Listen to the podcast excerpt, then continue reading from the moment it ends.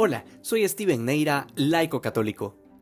Acercándonos a la Natividad del Señor, la Iglesia nos presenta constantemente la figura de María, como preparándonos el corazón junto al de ella para poder recibir al Emanuel, al Dios con nosotros, al Dios hecho hombre.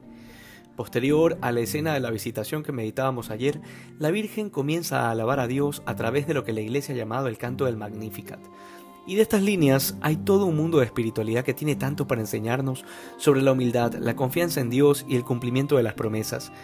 Pero esto en nuestra vida implica no solo una historia bíblica, sino el desafío que nos plantea el Evangelio, de confiar en las promesas que Dios ha hecho en nuestra vida, empezando por la más grande de todas, que es la felicidad eterna en el cielo.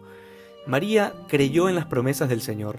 La pregunta es si nosotros creemos realmente que Dios nos hará plenamente felices si somos dóciles a su plan. Un plan que además no es un capricho de Dios, sino un plan que toma en cuenta nuestra verdadera identidad, nuestros dones y nuestros más profundos anhelos. No olvidemos que si Dios nos ha creado, es Él quien conoce más que nadie aquello que nos hará felices. Al igual que la Virgen, debemos ir preparando el corazón para que al llegar la solemnidad de la Natividad podamos vivir el acontecimiento de la Encarnación en nuestra propia vida, que en verdad podamos experimentar al Dios con nosotros. Que hoy seamos más santos que ayer. Dios te bendiga.